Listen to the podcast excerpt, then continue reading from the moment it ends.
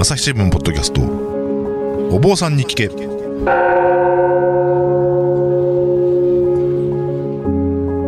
朝日新聞大阪本社文化部の武田真潮です。不安を抱えて生きる人々が大勢いるコロナ禍の時代。日々の気になるあれこれをお坊さんに聞いてみようということで、えーお届けしているシリーズお坊さんに聞け、えーいつもとはちょっと視点を変えて普段の生活では得られない気づきを発信したいと思っています、えー今回はですねいつもとちょっと違ってお坊さんではなく牧師さんに話を聞くという、えー回になっています、えーいわば番外編なんですけれども、えーそこで、えー今回クリスチャンスクールである神戸国際大学附属高校にお邪魔して、えこちらの牧師の横田浩司さんにお話を伺おうと思っています。横田さんもよろしくお願いします。よろしくお願いします。えーでこちら、横田さんなんですけれども、2016年から2021年、昨年までイギリスはロンドンの立教英国学院というところで、えーこちらボーディングスクール、寄宿学校なんですけれども、そちらで日本人の子女を相手に宗教担当の先生をしていました。そこでまあ、どういう宗教教育をやっていたのか、そのあたりの話を、まあ、イギリスの事情も交えてですね、お話を聞けたらいいかなと思っています。えーそれで、横田さんにですね、ちょっとお話を聞く前に、ちょっとリスナーの皆さんにお伝えしとこうと思うんですけれども、朝日新聞ポッドキャストにお坊さん以外の宗教者も呼んでほしい、話を聞きたいというような、えーご意見を頂戴しておりまして、それでじゃあやってみようかなということで、今回の企画となりました。あの皆様から、えーお送りいただいたご意見、ご感想は、あの私も逐一目を通しておりますので、えー番組終わりましたら、またご意見、ご感想を寄せていただければ、えありがたく思います。えーあと、まあ、今回ですね、あのお坊さんに聞けじゃなくて、えー牧師さんに聞けになってるんですけれども、実はあの、えー音声チームの久保記者が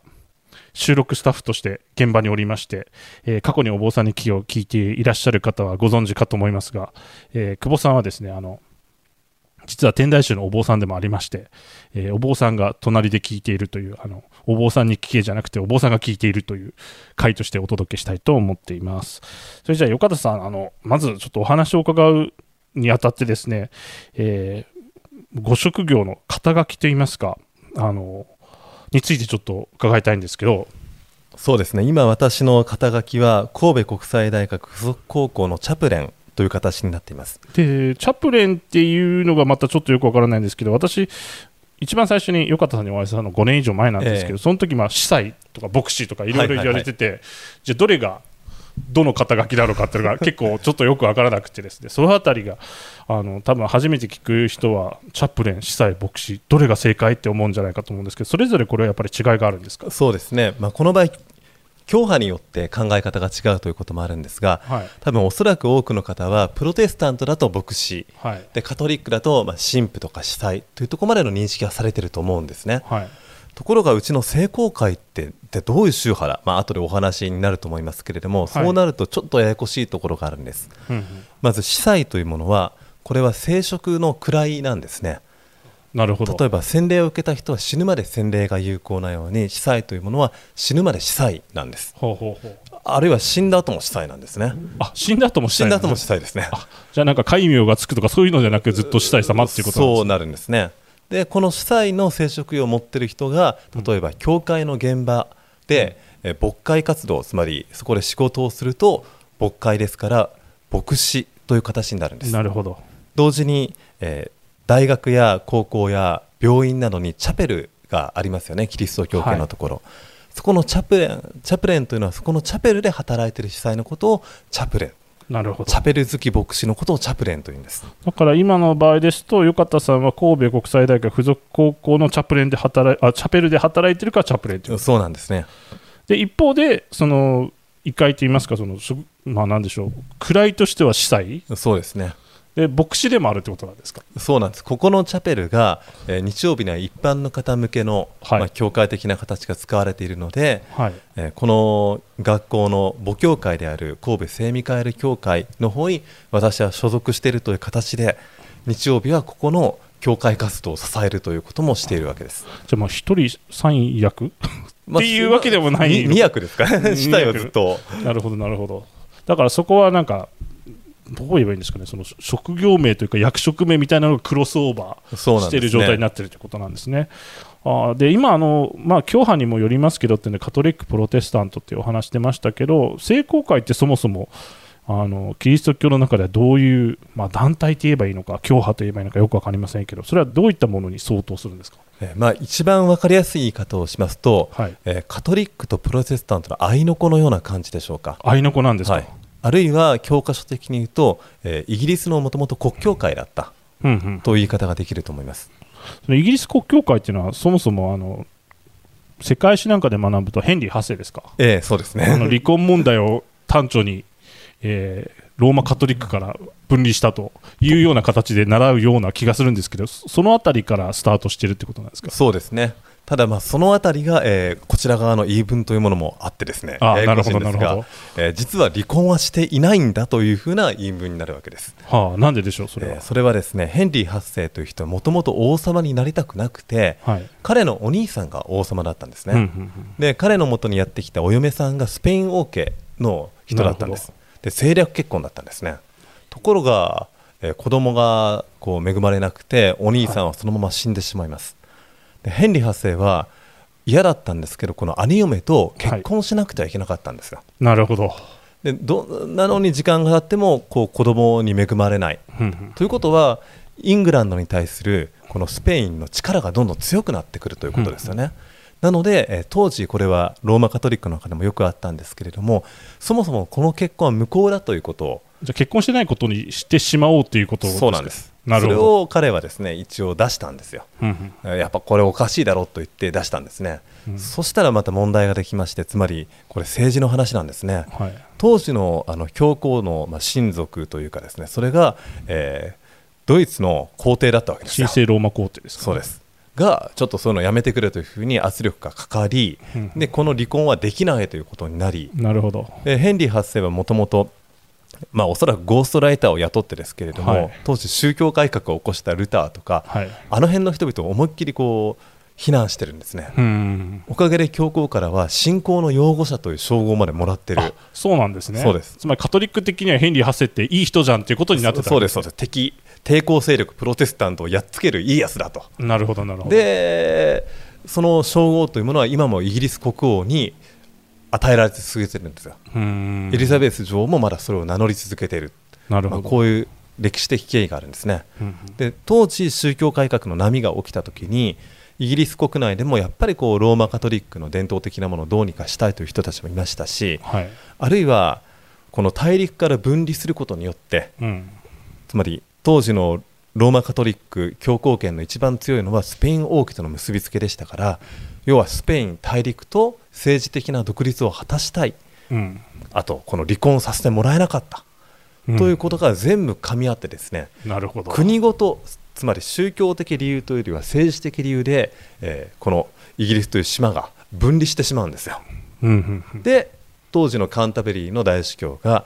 やっぱりこの結婚はなかったよねと宣言をして、うん。えーつまり離婚はしていない。うん。というのが正式な。あつまりそもそも結婚してないいうう。この結婚は無効だったと、なるほどなはい。るほど、、ことになるんです。で今カンタベリーって出ましたけどあれですよね。そのイギリス王家の人たちが結婚式を挙げるときカンタベリーの大聖堂でやってますよね。そうですね。それからカンタベリーの大司教が、うん。えーこの王室ゆかりのチャペルにやってきてあそうなそこであげたりとかですね。あ王室ゆかりの方でやってるんですそうです、まあ、最近だとねあのこの女王の、えー孫ですか？はい、いろいろと問題がどうこうどうこう言われて、はい、ありましたね。王毅からの。あれもそうなんですよ。カンタベリー大司教が来て指揮をして。うんうん。で説教者としてはまあ非常に珍しいんですけれどもアメリカの総裁司教の黒人の司教様が来て説教をしたとあれは何でしたっけ？あのちょっと私もテレビでちらっと見ましたけどかなりアメリカなまりの英語で喋っていてあそうです割とあのイギリスのあのやんごとない方々が怪げな顔をして聞いてるという。しかもアメリカ的な説教スピーチの内容なので熱をどんどん持っていく感じですよねであのイギリスの人たちはおなんだこれはちょっと異質なものが来たぞみたいなそう。そういう感じで受け取れてた。そうです。おまけに黒人の方たちがゴスペルを歌い始めスタンドバイミーまで歌っちゃうみたいな形だったんで。ちょっとなかなか普通はないぞとイギリそうなんス的にはうーんなるほど、えーそういうことでその、まあ、聖公会っていうのは、まあ、英国国教会アングリカン・チャーチと呼ばれると思うんですけどとほぼイコールって考えればいいんですよ。そうですね。その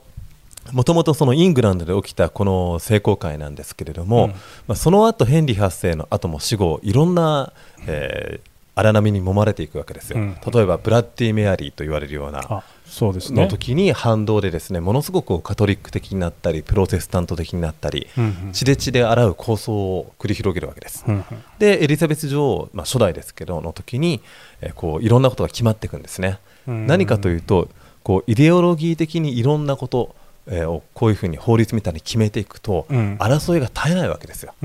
だったら礼拝するための一冊の本を作り、うん。で最低限4つのことを決めてうん。非常にシンプルなんですね4つのことって。1つは、えー旧約聖書と新約聖書は大切です。うん。まあそうですねこれね。まあそうですね。はい。で洗礼と生産式は大切です。まあそうだと。うんうん。でさらに生産式というのはミサ？ミサですねいわゆるね。ですね。はい。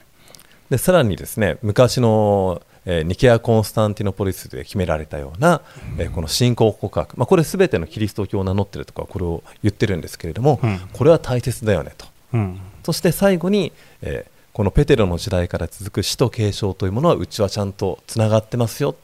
この4つと、えーこの礼拝の組織を守ればもう他に枷はいらないよね。うん。と決めていくんです、なるほどですので聖公会の中には非常にプロテスタント寄りな方もいればカトリック寄りの方もいてうんうん。それでも構わないんですよ。何かを決めてしまうことによってこう争いが起きてはいけない。なので聖公会的な神学は、えーラテン語でビアメディア。ビアメディアって、まあ、直接訳すとですね、えー中道になるんですね。あなるほどね。中道。あるいはうん。旅の途中道半ば。うん。それをどんどん求めていく。そういった教会がまずイングランドで生まれます。まあなんかあれですよね。割とまあどこまで日本的って言っていいかわかんないですけどこの玉虫色に決着させるところが 非常になんかジャパニーズな感じがするんですけどね。やっぱその辺はあのコモンローの地域ですので、そのそこがやっぱり大陸の宗教とは違ったのかもしれません。白黒あんまりはっきりさせるのやめようみそうですそうです。たいな。うんまあ、ただ、それからイギリスがですね、まあ、言い方は悪いんですが、世界征服に乗り出してですね、うん。世界帝国を作るわけですそう。ね日の沈まない国はい、大英帝国を作り、パクスブリタニカを作り、でそうすると、そこの植民地のところに、うん。えー最初、イギリス人が住んでるわけですよ。うんうん。で彼らのために教会を最初作り始めたんです。うんうん。面白いことに現地の人たちを回収させようという気持ちは最初なかったんですあね。ないんですね最初なかっったんですよ。でも途中で、えー熱心な聖公会の中の人たちがやっぱ現地にもキリスト教を伝えようという形もあり、うん。うんまあ、いろんなものがミックスされて世界中にこう教会が広まっていった。た、うん。そうなると各地域の聖公会も存在するという形になるんです。うん。うんで日本のもそれでできたっていうことそうですね。ちなみに日本がのはできたのは明治時代ってことですか？そうです。ああそういうことなんですね。それでじゃあよかったらそちらのまあ、あの司祭ということで働いてらっしゃいますけれども、まあ、実は私がよかったさんと初めてお会いしたのは2015年頃で私がちょうど高知に単身赴任をしている時だったんですよ。でまあ面白い牧師がいるから会いに行けと、まあ、実は共通の友人であるクリスチャンがいるんですけれども、まあ、その人に言われて教会に行ったのが実は最初の出会いでした。でそのよかったさんが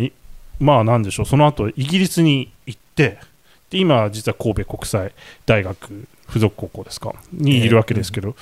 なんか転々としているのはこれは何なのかっていうのはちょっと気になるんですけれども。それはですねあのこの聖公会という組織がはい、やはり世界中、まあ、日本中にあるのでうん、全国転勤なんですね。あじゃあもうそれこそ銀行員とか商社マンとかみたいにもそう転々としていくわけですね、はい、なので基本的には自分の教区の中でなんですけど、まあ、教区という一つのブロックがあって、うんうん。私は今神戸教区という中国四国地方と神戸のあたりの教区に所属してるんですが、まあ、基本的にはその中で転勤ですね、うん。でも他のところに応援に行ったりとか、はいはい。何かの命があったら、まあ、地球の裏側まで行ったりとか、うんえーそういった転勤族だと思っていただければいいと思います。ちなみに転勤っていうのは何年に1回ぐらいの？えーっとですね、それがですね、うちは人事を決めるのが司教様、司祭より上の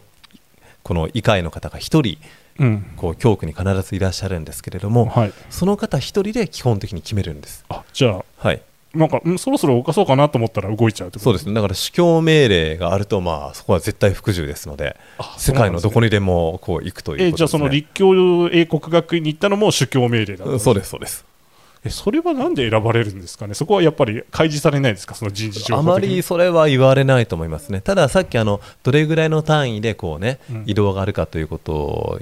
お尋ねいただいたんですが、通常ですね、6、7年ぐらいで移動があるんですね。あじゃあもう転勤族なわけですね、そそう考えると。はまあ、その移動する理由もやっぱりあるんですよ。うん同じ場所にずっとその司祭がいたら、えーともすれば自分が偉いというふうに勘違いしたら困るわけですね。うんキリスト教ではなくその人の宗教になっても困りますし、うん信徒の方も、まあ、人間的に合う合わないということもあるんですがそこで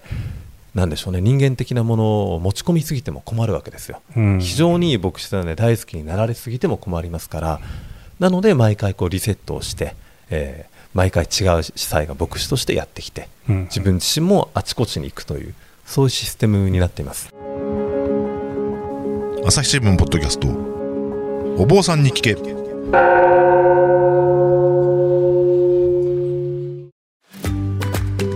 SDGs シンプルに話そう。パーソナリティの木田光です。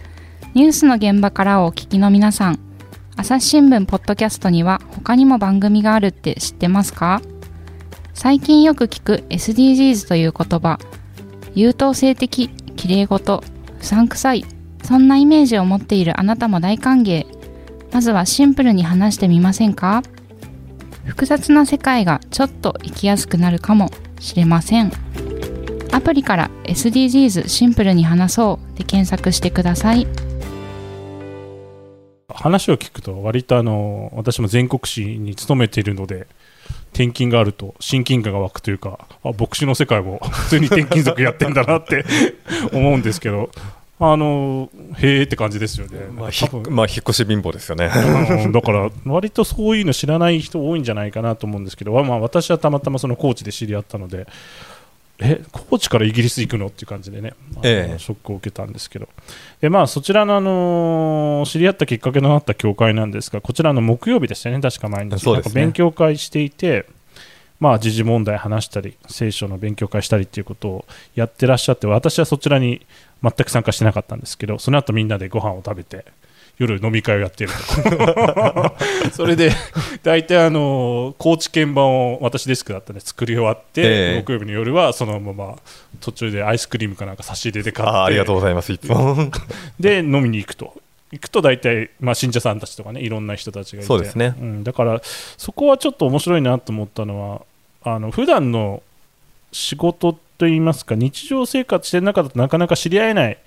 さまざまな職種の人たちがいたっていうのええ。が面白かったなと思っていて、それこそなんか酒屋さんで働いてる若いお兄ちゃんとかね。ああ、そうですね。うんあとは夜の、ね、飲食店でバイトしているお兄ちゃんとか、うん。あとはそれこそあれピアノの先生でしたっけ？だからもうなんか本当にさまざまな職業の人たちがいて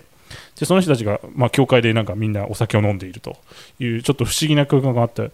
やなんか、うん、なんでしょうね。し信仰をベースにしたすごい共同体といいますかそれのもの最小単位みたいなものを直接に知ることができて、えそれは非常に良かったなと、えー私の中では思ってるんですよね。でまあそもそもの疑問なんですけど教会で飲み会はやっていいのかどうなのかっていう。これはうちの宗派に限ってはいいですと断言できます。あそうなんですね、はい。ただあの他の宗派だとですね、はい。あのそうもいかないところもありますので、はい。あのこれが全てだと思ってもらったらあ聖公会的には、まあ OK です。うん。まあ、教会のね、あの聖堂って言いますか、あの礼拝堂のところではやってなかったですけど、ね。隣のね、確か、あれは司祭館っていうんですかね、いやあ、まあ、会館ですかね、ホールみたいなものが必そうそう。ず教会にありますので、集会所みたいになってるそうですところねそうです。そこでなんかみんなで、なんかビールだの、ワインだの、ウイスキーだの、そうですね。生ビールサーバー借りてきたりとかのそう。ありましたね。そう、それでなんかお酒飲んでて、もう、へーって思ってたんですけど、ただよくよくなんか聖書なんか読むと、結構、そのイエス・キリストが弟子と飲み食いしてるシーンが結構多いんですよね。めちゃめちゃ多いですね。そうそんなにこの人たち飲み食いしてるのかっていうくらい飲み食いしてるシーンが多くってなんか割と主食を共にするっていうのはキリスト教においてはあの普通のことというかベースになっている考え方なのかなと思ったんですけどそこはどうなんですかね？そうですね今おっしゃったように例えばですね、えーまあ、ルカ福音書に関するある神学者の解釈があって、はい。ルカだとイエスは常に酒を飲むに行く前か飲んでる最初か飲んだ後の話しか載ってないって書いてあるんですよ。よくよく考えたら有名な最後の晩餐の飲み会でしょ？あれはそうですよね。飲でね。最後の晩餐行く途中の話で飲み会に行く途中で、うんうん。で終わった後どうなるかというと夜捕らえられて十字架にかけられるわけですよ。あれ、ゲッセマネのそのの話ですよね、はい。そそうですそうです。しかもあれ、お弟子さんが寝ちゃってるんですよね。そうなんですよね。で信仰が足りないとか言われるんですが、まあ、こんなこと言ったら怒られるけどだいぶ飲みつぶれてたんじゃないかな みたいなね。まあ本当は深い意味として読むことできるんですよあれ。まあね、でも、まあなんか最後の晩餐、でも最後の晩餐って結構不思議な言い方で、そのさ何が最後かって、すべてが終わった後からじゃないと、あの時が最後だったよねってならない。わからないんですよね。そうだから、多分お弟子さんたちが振り返ったら、ああの時はうちのイエスさんとあの大将と飲んだのが最後だよねみたいな感じで、そういえば俺たちあの時酒飲みすぎて寝ちゃったよねみたいな ダメだったよねっていう話なのかなと今思の。視点は非常に面白くて、えーこの最後のっていうのは多分自分たちが自覚がな足りない時が最後のうんその食事だったという形で解釈できると思うんですよ。うんうんなぜならばこの十字架からイエスはこう復活したということになっていますので,、で復活したイエスが何したかというとですねまた飲み食いするんですよね。ああ、なるほど。弟子たちにちょっと食事の準備ができてるとか言ったりとか、うん。えーどっか逃げている弟子たちと一緒に歩いていってでまだ彼らはそれがイエスだと気づかないんですけれども宿屋に入ってパンを裂いてワインを出したところでイエス様だったって気づいて。あ飲み会が始まると分かるっていう。でパッと見たらもうイエスいないんですね。あなるほど。はい、で彼ら勇気を出して自分が逃げたところにこう戻っていく、うんうん。そういうシーンがたくさん描かれてるんですよ、うんうんうん。なのでこう食事を共にするということは非常に必要なことなんです、うん。でさらに言う形になりますとこの聖書の中でイエスはいろんな人と共に食事をするんですね。そうですね、そうですね。で。当時はやっぱ社会階級があって、うん。その社会階級以外の人がその場にいるとふさわしくない。うん。でもイエスのもとにはですね、えーいろんな人がやってくるわけですよ、で社会階級が高い人はなんであいつと一緒に今飲んでるんだってイエス様にわざわざこう愚痴をこぼすわけですよね、うん。でもこぼしながらもその人は低い人と一緒の飲み会をとりあえず一緒にしている、うん。つまり神様主と共にあるこの交わりというものがどういうものかうんこれは単なる、えー一つの縮こまった共同体ではなくもうちょっと公共性があるような形だと思うんですよ、ですので、えー高知のあの、まあ、飲み会といったらいいんですかね。オープンセルフカフェみたいな名前で確かやってたと思うんですけれども。いや、カフェの割にアルコール量多かったんじゃないかまあもうそれはフランスのノリですね、まあ、フランスうちの手話じゃないですけど、なので、えーそこではほら、やっぱり、あそこ半分以上の人がクリスチャンじゃない方でしたよね、来てた人たちが。よかったさんがあの飲み歩いてる時に知り合った人とかも結構いたじゃないですか。あそうですあの高知の街を飲み歩き、1年間でバーとかで名刺を200枚ぐらい配り、で来てもらうような。そうですね、うんうん一度遊びに行きたいってなって、じゃあやるかと。うんまあなんか高知の土地柄もあった気するんですよね。あの町って、まあ、僕はすごい好きですけど、ええあの基本的に飲む町じゃないですか。飲みますね。うん、なんか、私の知り合いが日本のブラジルって言ってましたけど、あのまあラテン系ですよね。そのノリとしては、なんかどっかしらで飲み会やってるよなっていう感じの街ではあるので、人口から考えられないぐらい飲み屋街がでかいという。そう。だから、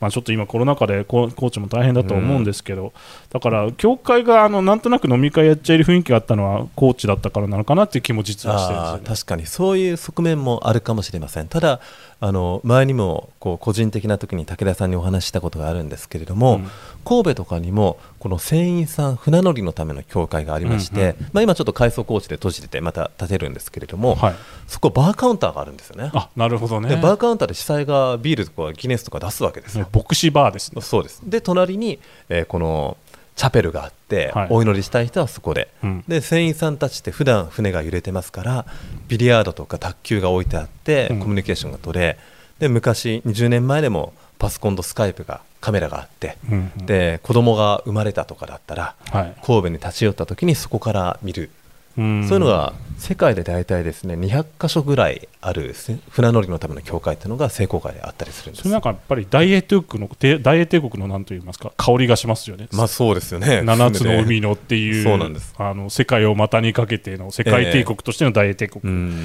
っていうためのインフラっていう感じがしますよね。そうですよね、うん。だからインフラ祈りのインフラというものをこう整えていったということの一つでしょうね。うんなるほど。なんかあの、まあ、先ほどの飲み会の話であったんですけど、そのイエス・キリストっていうと、まあ、肖像画とかあれ、まあ、十字架にかけられてる彫像なんか見ると割と痩せててシュッとしててちょっとやさ男でみたいなイメージがあるんですけど、まあ、そういう人に例えばちょっと食事にでも行かないとか言われたらあなんかいいかもって思う気がするんですけど実際のイエスっていうのはどういった像だったのかなっていうのはちょっと気になるところであるそうですね。よくあの考えられるのがイエスの育て親であるこのヨセフですけれども、はい。まあ、彼は大工の仕事をしていたんですよ。うんうんということはイエスも大工の仕事をしていた。ただその地域の大工というものが、まあ、諸説あるんですけどね。はい。一つの説で石工石を切り開いて何かを作るうんうん。という仕事だったというふうにあの仮説があるんです。なるほどで石をなんか切って何か作るってめっちゃ肉体労働じゃないですか。マッチョですよねマッチョです。ということはイエス様は多分シックスパックなんですよ。ガリガリのマッチョなんですよ。ああなるほどじゃあものすごいマッチョな人があのいろんな人たちと連れ歩いて飲み歩いてだから兄貴分的なところは多分あったんじゃないかなと思いますね。ああなるほど結構結構そこはなんか大会系乗りな感じのところのところもありつつ、ただあの知的なところ、優しいところは、多分いろんな、えー人間がですね持てるような印象を持っていたんじゃないかと思うんはあですね。確かにあのお弟子さんたちも職業様々ですからね。様々ですね、本当、漁師がいたり、ねうんパウロなんて昔のエリートですから、うんもうそれはもう合わないですよね。なるほどね。だから、まあ、萎縮、だからまあ、マッチョな肉体労働者でありながらも、まあ、それにとどまらずっていうようなイメージで考えておくといいのかなっていうそうですね。そういうところがあると、えーこの知的階級から肉体労働の人たちまで全ての人を巻き込んでいたということが確かに納得できるかなと、なるほど。まあ、だからそういう意味で私がたまたま高知の教会の飲み会で見てたっていうのは、まあ、どう言えばいいんですかね、割とキリスト教的には、まあ、ありうべしというか、まあ、そういう世界の、世界そういう世界、世界って言い方よろしくない。な、そういう属性というか、方向性を持った宗教のあり方の、まあ、なんていうんでしょうか、一つの事例だったっていう。そうですね。やはり私たちは宗教というと、まあ、この近代的にはですね、えーこの個人の内面の出来事だというふうに、考えてしまいがちですけれどももともと宗教っていうのは公共性を持ったものですよね。うんうん。例えば学校を作ったり幼稚園作ったり病院作ったり、うん。あと地域の人たちが集まったり、うん。まあ、昔の、まあ、お寺とか神社とかのイメージがあるかと思うんですけれどもそういった広がりを持っているものが本来の宗教的なあり方。あなるほど、それはまあちょっとキリスト教的に言うと、やっぱりそこが大事な部分というそうですね。特にキリスト教はこの、えーイエスのとこに帰り見るとですね、えーまずこのお腹が空いてる人がいたらまず食わせるんですよ。なるほど。で体がしんどい人が治すんですよ。うんうんでそれで心の問題も向き合っていくんですよ。うんうん。つまりこの衣食というものを非常に大切にしている。まあ、とりあえず飯食ってから話そうぜっていうことですね。そう飯食って体治そうぜと、うんうん。よく寝ろと。そういうことですか。なるほど。まあ、キリスト教的には多分そういうバックグラウンドがあって、じゃあその上で、じゃあ、えー宗教というものをどう教えていくかっていうことになるわけじゃないですか、今までの前提にして。で、まあ、そのあたりの話をですね、えー実はまあ、今、神戸国際高校の方でも教えてらっしゃるわけですけど、えーせっかくですので、イギリスにいたときに、えーどういう教育、授業をしていたのか、え。まあ、イギリスの宗教教育の実情を交えてお話を聞いていきたいと思いますって言いつつななんかそろそろいいお時間になりつつあるのであのイントロダクションで終わってしまった 初回なんですけど、まあ、あのとりあえず今回の初回で言いたかったのは、まあ、ちゃんと飲み食いして仲間を作るとえいうのがキリスト教のベースであるということですね。だから最後の晩餐も飲み会だったと。いやこれでまとめちゃっていいのかって。あとで俺大丈夫かな まあでもまあ非常に必要なことですよね、うんやっぱ今人間がそういうふうな遅延とか血縁とか趣味の縁どんどん失われていって、うん人が交わる場所がなくなっていって孤独というものがあるので、うんそもそもこの孤独と触れ合っていく誰かを大切にしていくうんということの一つの形なんじゃないかなと思いますなるほど、わかりました。えー今日はありがとうございました。ありがとうございましたえー続きのお話は次回伺いたいと思います。朝日新聞ポッドキャストお坊さんに聞け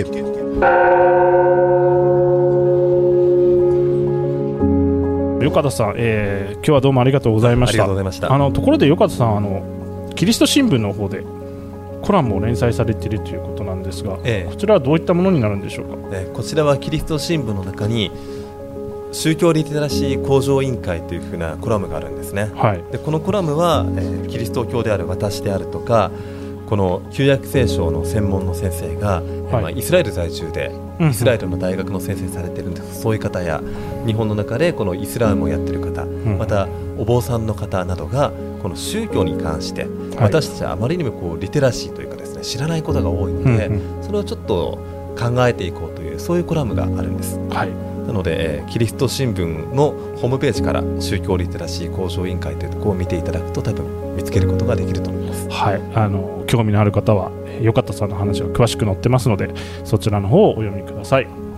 えーさて朝日新聞ポッドキャストなんですけれども、えーここのところですね。あのホームページといいますか、えリンク先が新しくなりまして、え連載を検索しやすくなりました。朝日新聞ポッドキャストお坊さんに聞け。で検索すると過去の回まで遡っていろいろ確認できると思います。あのお坊さんに聞けの過去回をですね聞きたい方はぜひそうやって検索してみてください、えー本日も武田真翔がお送りしました。ではまたお会いしましょう。